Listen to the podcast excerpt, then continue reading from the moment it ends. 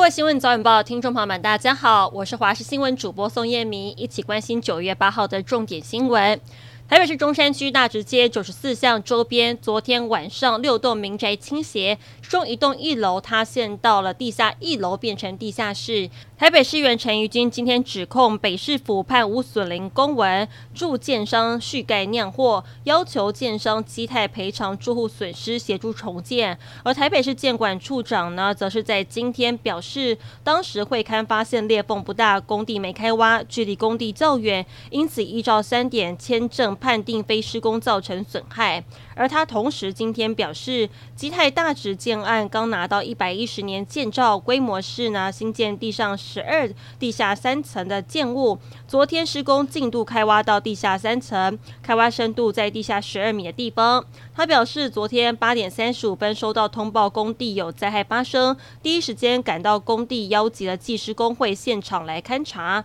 看起来九十四巷一弄有倾斜龟裂的状况。基地支撑当时还好，但是有挤压的声响，研判可能会变成有塌陷疑虑。第一时间就把三弄跟一弄两侧住户及时撤出，在晚上九点多十点发生严重坍塌，住户都撤掉了，幸好没有造成人员伤亡。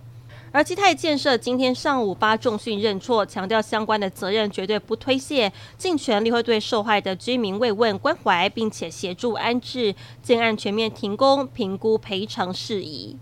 台中市梧栖一间 KTV 疑似发生凶杀案，警方八号凌晨接获报案，抵达现场发现有两名男学生受伤，其中一名十八岁的男学生腹背部穿刺伤，没有呼吸心跳；另外一名未成年的男学生右手跟右臀有刀伤，意识清楚，两人都被送往医院。而是什么事情发生争执，警方还在调查当中。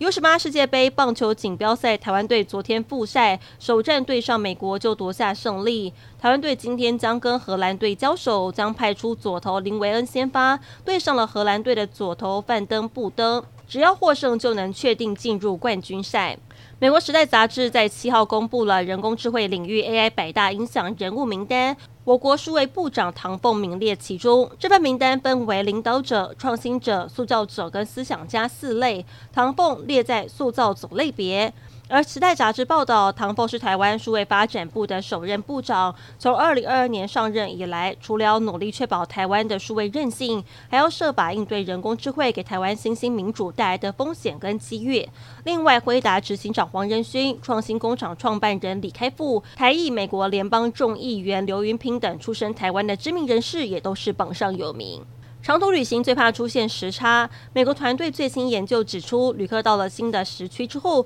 吃一顿丰盛的早餐，有助于克服时差的反应。